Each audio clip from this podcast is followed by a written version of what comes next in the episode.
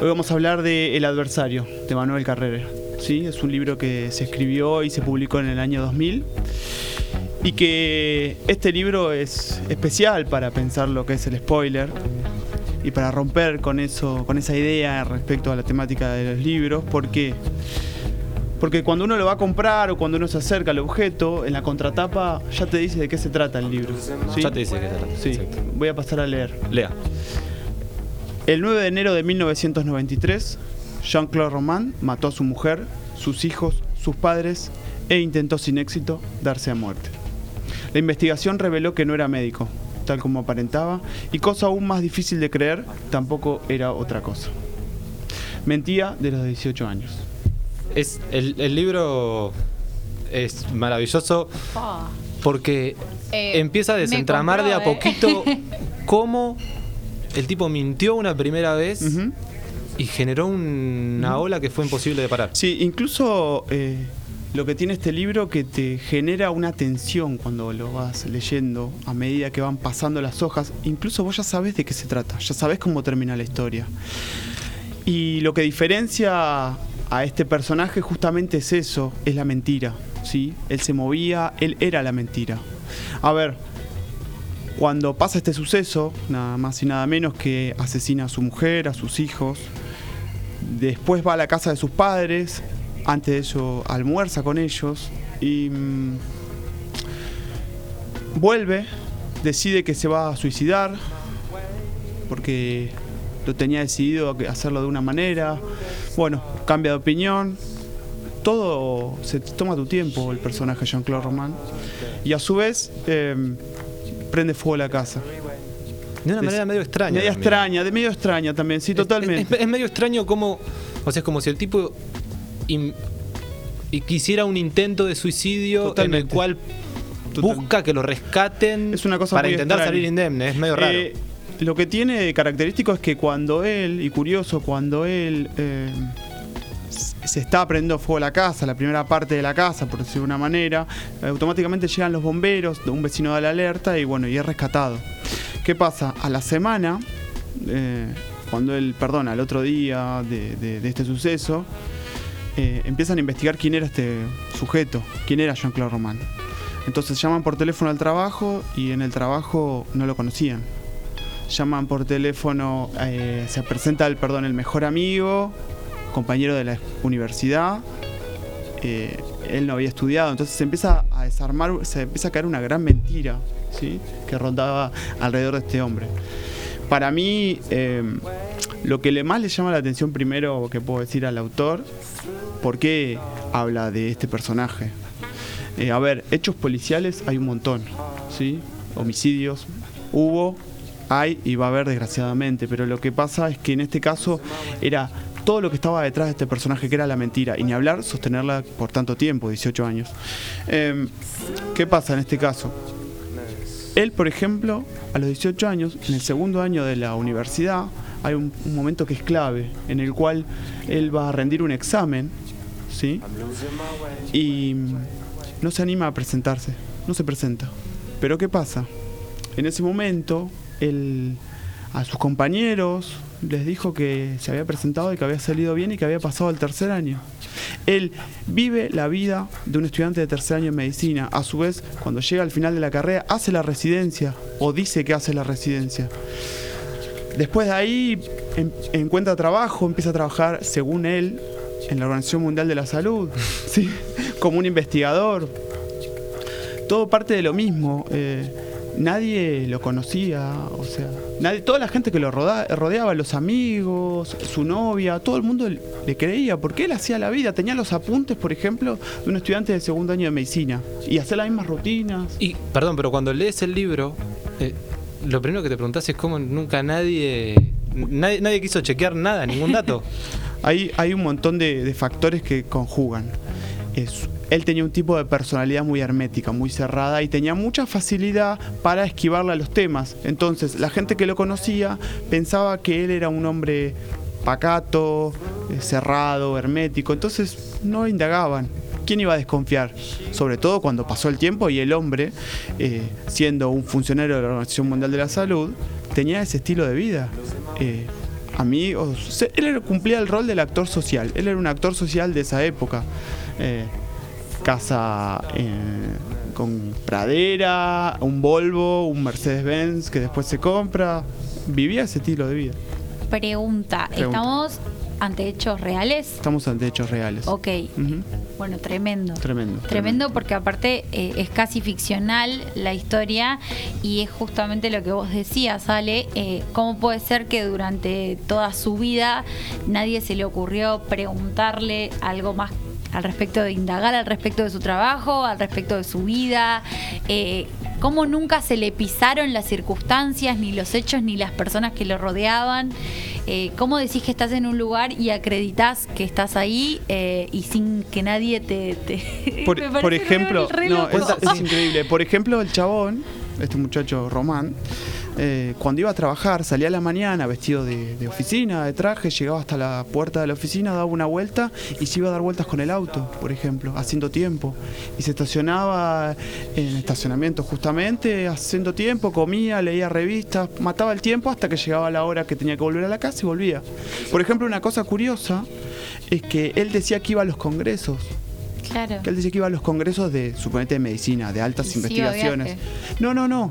Iba hasta el aeropuerto, frenaba eh, en un hotel del aeropuerto y en el cual tenía sistemáticamente estudiado, por ejemplo, a dónde iba y calculaba las horas para llamar a su familia de acuerdo a la hora de donde decía que iba. Claro, les Claro. contaba a la familia que en San Pablo hacía calor, por ejemplo. Claro, Que claro. había ido a pasear a la plaza de tal, que había- se compraba las guías turísticas y, bueno, a su vez le contaba eso, por supuesto. Algo muy curioso, muy trabajoso. Y aparte, sinceramente, no me sorprende demasiado con este perfil que haya matado a toda su familia, porque llega a un punto que no te queda otra. Porque ¿qué en, vas a hacer? en realidad, eso, es- eso que me decís... ¿Cómo haces para terminar con semejante mentira que te llevó años construir? O Totalmente. sea, te colapsa. Es, es justamente te colapsa, para. te volvés loco del- y matás a todos. Yo creo que el, primer interrogante es cómo nunca nadie tuvo que llamar al trabajo y el segundo es, Claro. en un momento o se mata ¿Cómo él o, o- o tiene que pararlo de alguna la manera. pelota se había hecho tan grande que no había otra solución. Igual, mira, en un momento del libro, una página que la tengo marcada, eh, hay un diálogo que tiene, porque, claro, el autor del libro. Cómo, cómo, cómo lo escribe, por tiene intercambios de cartas. Entonces, y después incluso el autor Carrer presencia el juicio. Entonces, a su vez, va siguiendo todo el testimonio de Jean-Claude Roman de, de acuerdo a lo que le va pasando. Y por ejemplo, en un momento sale esa charla. Bueno, ¿por qué no te fugaste con la plata o te fuiste a otro lado? Como una forma de salir de la mentira. O una forma de salir de ese embrollo que se había armado. Pero ¿qué pasaba? Él, Jean-Claude Roman, era la mentira. Detrás de la mentira no era nadie. Claro. Él, su vida, su existencia, era sostener esa mentira, justamente. Y a su vez también como salida de la mirada, la desilusión que hubiese generado en todo su círculo, que en sus padres, por ejemplo, que él no había sido un médico reconocido, en sus hijos, que él no había sido el héroe que salvaba gente, en su mujer. Sí, una locura. La única salida que encontró fue, fue la, la muerte. La muerte, la muerte de ¿Cómo, ella. ya bajándole un poco, cómo, cómo, cómo se piensa la, la, la vida de un mentiroso? ¿Cómo, ¿O cómo se ataca o cómo se atraviesa? ¿O, o- o- o- ¿cómo, cómo- cómo se analiza una persona cuya columna vertebral y estructural es la mentira? Eh, por supuesto que no se puede, como, como psicólogo, pensar eh, desde un libro, porque uno es un paciente, nosotros el relato está mediado, pero lo que podemos pensar es que era su forma de vivir, su forma de relacionarse, ¿sí? Es su, su forma de conectar con el otro era la mentira. Entonces, Y te hago una pregunta. Eh, yo el libro no lo leí, pero te pregunto a vos. Eh, ¿En algún momento él naturaliza su estilo de vida de mentira o en todo momento muestra como remordimiento y culpa al respecto de la cantidad de mentiras y de vida falsa que lleva?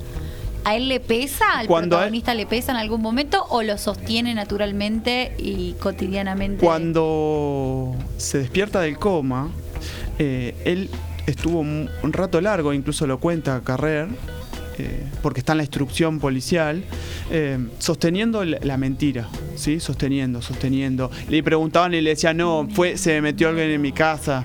Estuvo así hasta que en un momento el abogado le dice, bueno, ya está, no mientas más porque ya no te sirve para nada. Claro. Entonces a partir de ahí, incluso vamos a spoilear el libro, en el final del libro su personalidad va mutando a una redención tipo mística, tipo religiosa. Entonces, de alguna manera, la reflexión del libro es que quién era Jean-Claude Roman, una mentira.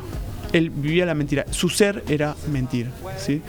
Por ejemplo, Porque claro, perdón, eh, nunca, nu- nunca, nunca termina de acomodarse en una personalidad propia, porque es Jean-Claude Roman, eh, el doctor Roman, eh, Román, clase el, media padre, el alta. padre Román. mm, amigos. El día que mata a todos es Jean-Claude Roman el asesino y, y vive siendo Jean-Claude Roman el asesino hasta que es, ese delirio místico lo convierte en Jean-Claude Roman el cristiano. Por ejemplo, sus amigos, esto, esto es muy, muy, muy bueno porque el mejor amigo que era padrino de los hijos, imagínense la conmoción que tuvo esa persona cuando se enteró que el amigo de los 18 años no era quien decía ser, no había estudiado quien decía ser.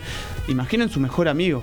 Imaginen a alguien que uno se junta una vez por semana, come, charla, es el padrino de tus hijos, se confiesa. Y un día te enterás que no era absolutamente nada de eso Claro. que era todo un engaño.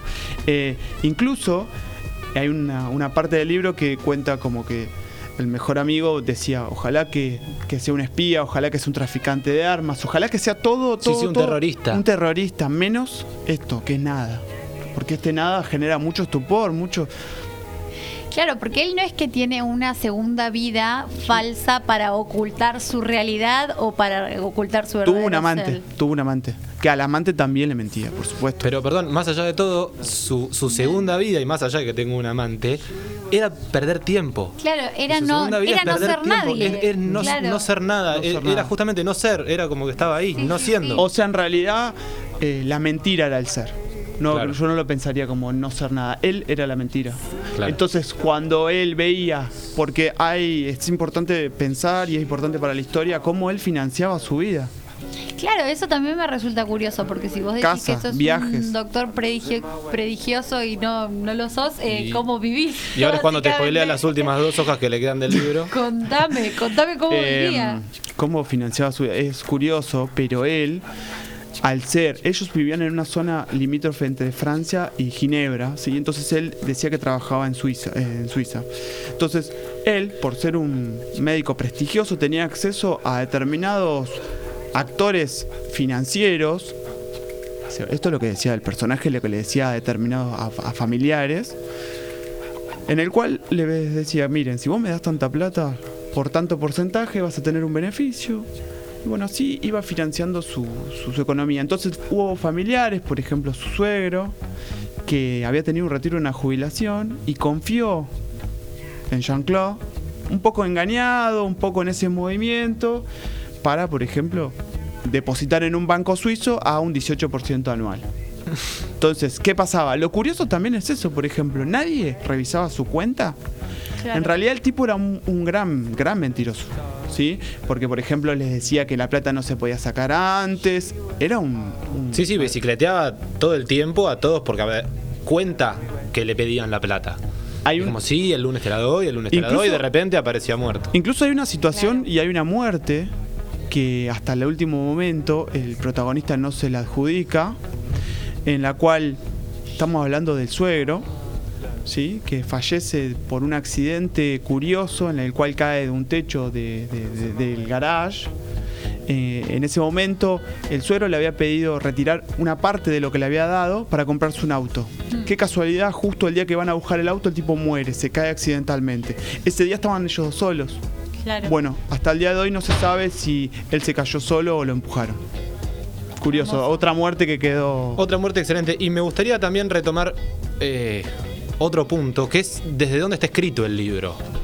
Porque Emanuel Carrer se planta en algún punto, y ya esto es una opinión personal, eh, en, un, en un lugar de no te voy a juzgar, quiero contar tu historia, pero su subjetividad se termina metiendo en el medio. Sí, sí, sí. sí. Eh, su, su mirada sobre que ese tipo realmente era un cínico y, y vivía de la mentira no, no deja de aparecer.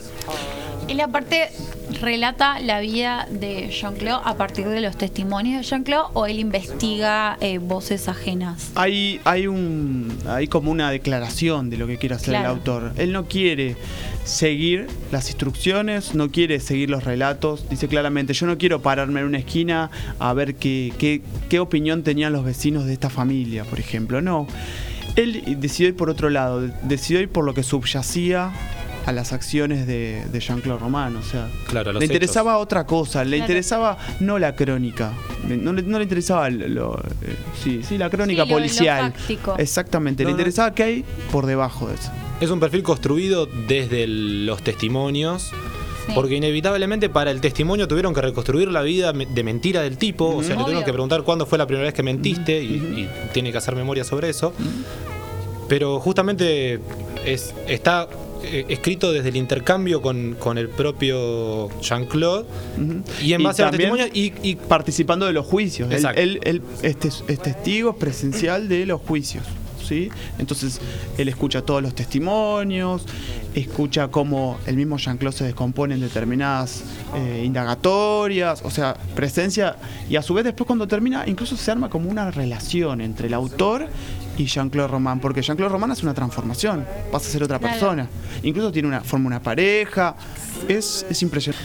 Esto es- sí, que del salió- día que se prende fuego la casa. el día que se prende fuego la casa, incluso acá pueden ver este muchacho. Incluso si lo ves, tiene cara de bueno, incluso. Tiene cara de doctor. Sí, tiene cara de Para- doctor. sí, es que sí, él sí. era un doctor. Vivía la vida de un doctor. Vivía la vida de un doctor. muy difícil. Comía en los restaurantes que van los doctores, eh, iba a los congresos. Iba de vacaciones, Iba de con, vacaciones. con gru- grupos de doctores. Totalmente, su círculo. Pero aparte, yo tengo una, una pregunta. Pregunta. Si él eh, fue a la Facultad de Medicina, Hasta estudió, segundo año, sí. Sa- eh, estudió, fue, eh, simuló ir a los congresos, simuló trabajar en una clínica, todos los No, que lo en la Organización Mundial de la Salud. En la Organización Mundial de la Salud. Como investigador de cáncer. Eh, nunca en ningún momento se le presentó algún imprevisto a partir del cual él, él tenga que ejercer la medicina en calidad de urgencia. Nunca un- su Mm. madre, su esposa, sus hijos le Se dijeron atragantó con un pedazo de No. pollo. por Papá, me duele el pie. No, eh, él siempre y decía- Me duele la cabeza. Nunca decía- existió, porque por lo general en la vida de los doctores siempre están rodeados los 200 familiares que te consultan y te preguntan y te dicen me duele esto, me duele aquello, y vos haces de doctor con un montón de gente más allá de con tus pacientes. Había un argumento de eso. Él se decía que se dedicaba a, a hacer lo que ayudaba a los doctores, como que estaba en la parte de, de, De investigación de y investigación y desarrollo. desarrollo. Entonces yo no me dedico a curar gripe. Claro. Entonces nadie le consultaba. Y como tenía un perfil tan hermético, tan cerrado, nadie le iba a decir, che, Mm. que me duele la garganta. Claro. Curioso. Curioso. Sí, sí, sí. Hay también. eh, es llamativo también la mujer, por ejemplo. Nunca lo llamó el trabajo. Claro. Aparte cuando lo llamaba, como el, claro, lo atendía la contestadora, suponete, tenían como unos códigos, de, de- en ese momento existía el Viper, yo soy medio grande, ustedes no sé cuántos Sí, años tienen. sí, el el Viper. ¿saben lo que estoy hablando Sí, Viper? El localizador. El Por localiz- películas lo sé, perdón, ¿eh? Pero en el cual eh, tenían como una forma, unos códigos que ella Sí. le mandaba y decía llamame. Entonces ella tampoco se comunicaba con la Organización Mundial de la Salud. Entonces Claro. es como que, nada, estaba todo tan armado. Pero el tema es que en un momento la plata se empieza a acabar. ¿Sí? Entonces él recurre a otras personas, por ejemplo, recurre al amante, que le sale una separación y que también le dan la plata, pero es como que se le empieza a achicar el círculo. ¿Por qué? Porque tiene una situación en el, en el colegio donde van sus hijos, donde empieza a tener una disputa con su mujer y, y se- y la mujer, de por una cosa nimia, mirá vos, muy curioso, por una cosa nimia que no tenía que ver con su vida personal, ni con sus ni con su desarrollo, ni con su actividad diaria, empieza a dudar del marido. Una duda se le implanta. Entonces empieza a atar cabos y en una discusión, él encima, a- paralelamente, la amante le reclama la plata, entonces se le empieza a achicar el círculo. Y ahí es donde se ve eh, cercado y ve como un- única salida el, el asesinato de todos estos de estas personas que lo rodeaban. Es que hay otra salida, sinceramente, después de 30 años Yo de me- mentiras, ¿cómo haces para sostenerlo y Yo me acuerdo de esto, Vivir. esto lo pensé mientras lo leía, pensaba en cada uno de nosotros cuando, cuando éramos chicos. En algún momento fuimos chicos. Y, y alguna vez dijimos alguna mentira. ¿Sí? Cuando decíamos esa mentira, hay una tensión que se nos despierta en el, en el bajo vientre de quiero que me descubran para no estar diciéndola más, para no tener esta presión que me está... Claro. Entonces, imaginen esto en 18 años, en todo, mentira en todo. Pero imaginen maximizarlo. Ahí eh, iba mi pregunta al respecto de si él en algún momento naturaliza la situación y deja de sentirse culpable, porque quizás toda la vida falsa que lleva la toma como algo cotidiano y deja de sentir justamente esa Es que- tensión que, sentimos los que mentimos sí, cuando totalmente. mentimos. Pareciera incluso que lo lleva como algo natural. Claro. Hasta que justamente ese círculo se le empieza a cerrar. Claro. Cuando pasa lo del suegro que le viene a pedir plata y de repente aparece muerto. La, la amante que le presta plata y, y que un día se le empieza a pedir y es como que el tipo es como Yo que creo... queda un día pone la fecha. Sí. Dijo, Claro. bueno, para, para el Yo 10 creo- de febrero tienen que estar todos Yo creo muertos. lo siguiente, creo que él ante cada situación que se le presenta en la vida tenía dos opciones, o decir la verdad o mentir, y él siempre elegía mentir. En un momento, en este segundo año de la universidad, cuando no se presenta a rendir, él justo se separa con la primer novia que tenía, que después fue la mujer a la cual asesinó, que se llamaba Florence. Em, tiene la posibilidad de decir, eh, por ejemplo, bueno, no me presenté a rendir. Bueno, y, y- entra como en un pozo depresivo. Cuando el amigo lo va a visitar y le va a preguntar qué te pasa, por qué no viniste, qué te pasó, qué sé yo, él dijo que tenía cáncer. O sea, Claro. ante cada situación donde se le presentaba, subía la apuesta, subía la apuesta. Entonces era Sí, sí, como sí, que... después va con un, un Claro. Se va al carajo. Claro, claro, Con- tengo una enfermedad rara que no se puede curar. Era una cosa tremenda. Pero bueno, también pensaba, bueno, este, este libro hay una película, para que le interese puede ver la película. Repetimos, el libro se llama El Adversario. El Adversario, es de no. Manuel Carrere. Es cortito, es muy ágil. 80 páginas, una lectura rápida, ágil. Muy para regalar, para recomendar. Eh, genera mucho, te genera mucho, te tensiona. Eh, A mí me pasaron cosas parecidas. eh, y vamos a hacer quizás un ganchito con algo medio actual Sí. eh, de cuando lo leía Palacios. Palacios es justamente fue, fue uno de los guionistas del Ángel, película que se estrenó ahora.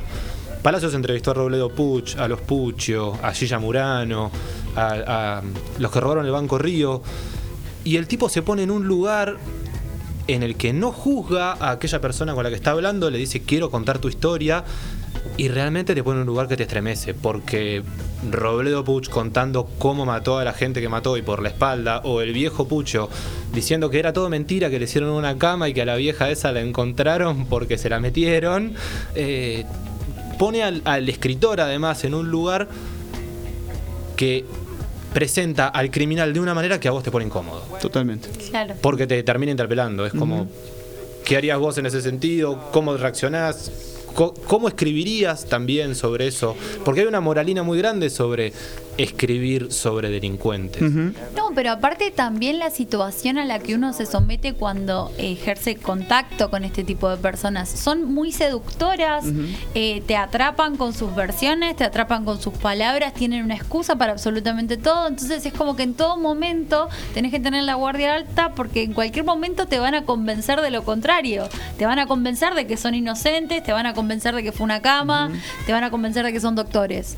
Eh, son personas muy, muy especiales y muy manipuladoras. Es como que es súper interesante eh, prestarse uno a contar ese relato y tratar de no caer en toda la sombra que corre alrededor de la persona.